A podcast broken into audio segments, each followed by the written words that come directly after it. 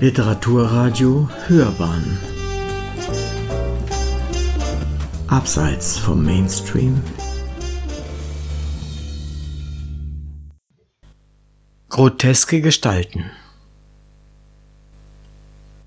An diesem Frühlingsabend im Jahr 1940 in Nordfriesland ging in dem großzügigen Atelierhaus auf der kleinen Warft Seebüll ein ganz normaler Arbeitstag zu Ende. Das bestehende Ausstellungsverbot belastete den Künstler seelisch zwar sehr, hemmte seinen unbändigen Schaffensdrang jedoch nur wenig. Nach dem letzten Pinselstrich legte er die Palette zur Seite und prüfte die Gesamtkomposition seines aktuellen Gemäldes noch ein letztes Mal mit kritischem Blick. Dass genau in diesem Moment ein Gedankenflitter aus lange zurückliegenden Zeiten aufblitzte, kam unerwartet. Die Brücke. Es war schon ein recht seltsamer Name gewesen für eine Künstlervereinigung. Der rüstige Mitsiebziger erinnerte sich dann an das, was ihm dessen Schöpfer ein halbes Leben zuvor als Erklärung genannt hatte. Die Idee ginge auf Nietzsche zurück, der diesen Begriff in seinem Buch Also sprach Zarathustra als Metapher verwendet habe. Er solle ausdrücken, dass kein spezieller Stil oder Programm die Mitglieder der Gruppe verbinde, sondern ihre Gemeinschaft nur als Brücke zwischen den verschiedenen eigenständigen Künstlern der modernen Kunst diene. Der Maler schmunzelte auch jetzt noch erachtete er seinen damaligen Entschluss als richtig, schon nach weniger als zwei Jahren wieder auszutreten und zunächst wieder eigene Wege zu beschreiten.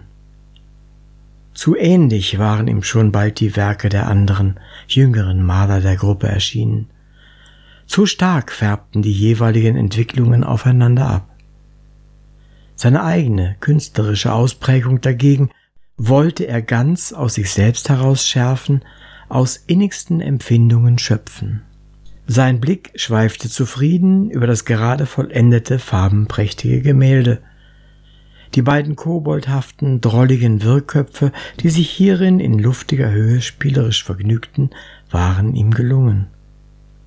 Gerade solche surrealistischen Darstellungen von Fabelwesen bedeuteten ihm viel, schon das ganze Leben lang.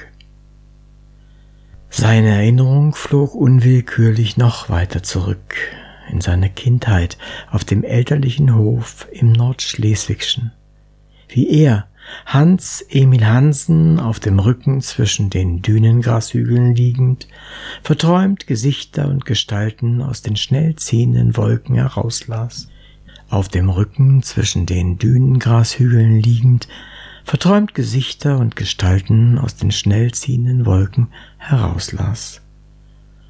Oder beim Melken und Ausmisten auf die abblätternden Kalkflecken und Spinnweben der rauen Bruchsteinwände des Viehstalls starrend, in den Mustern nach und nach geheimnisvolle, ja oft skurrile Gesellen und Chimären entdeckte. Er malte diesen Gedankenspuk dort manchmal mit in Dung oder Gemüsesaft getrunkenen Fingern aus, verlieh seinen Geistern somit Konturen. Die Fantasie erweckte in so manchem staubigen Detail etwas Lebendiges, was wohl sonst niemand in diesem bäuerlichen Umfeld ahnen oder gar sehen konnte. Auch später begleiteten ihn solche wilde Scheinbilder und fanden Eingang in seine Malerei, in den ersten Jahren nach der Jahrhundertwende verbrachte er mit seiner Frau Ada die Sommer oft in einem kleinen Fischerhaus bei Guderup.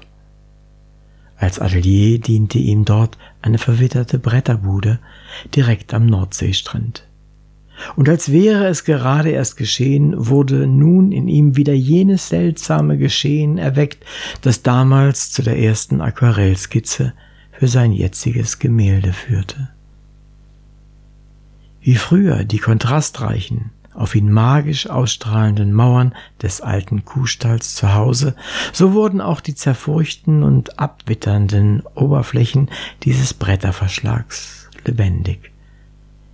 Wenn er sie nur lange genug anstarrte und seinem Geist die Freiheit ließ, sich dem Unterschwelligen, dem Versteckten zu öffnen. Oft war ihm so, als zerflossen die schemenhaften Konturen zu ständig neuen Formen, bekamen ein Eigenleben, formten sich zu bizarren Erscheinungen aus einer fantastischen, nicht irdischen Sphäre und dann malte er sich aus, dass jene Geister sich aus den Wänden lösten, wie feinster Äther zu ihm herüberwaberten und ihn regelrecht erfüllten.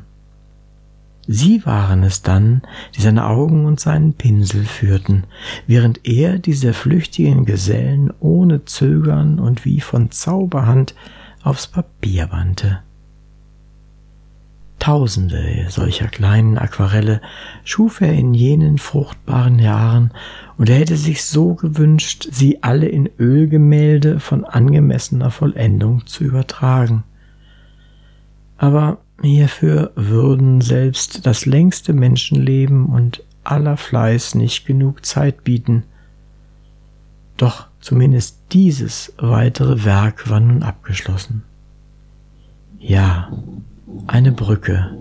Ein weiteres Mal hatte er selbst eine geschaffen, eine zurück in seine Vergangenheit und zugleich auch in eine andere, eine groteske Welt.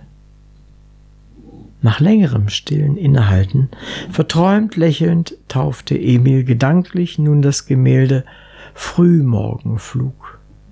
Dann setzte er seine Signatur unten auf die Leinwand, jenen Namen, den er seit fast 40 Jahren anstelle seines eigenen benutzte, in Erinnerung an das kleine Dorf Nolde, in dem er einst das Licht der Welt erblickte.